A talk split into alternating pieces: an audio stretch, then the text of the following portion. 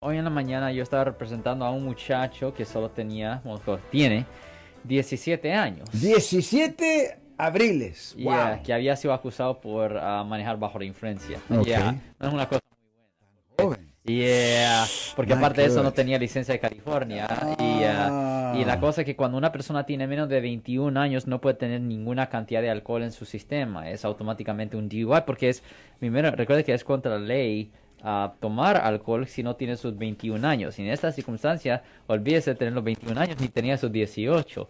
So, pero afortunadamente pues lo mandaron a la corte juvenil y en la corte juvenil no los castigan tan, tan, tan mal.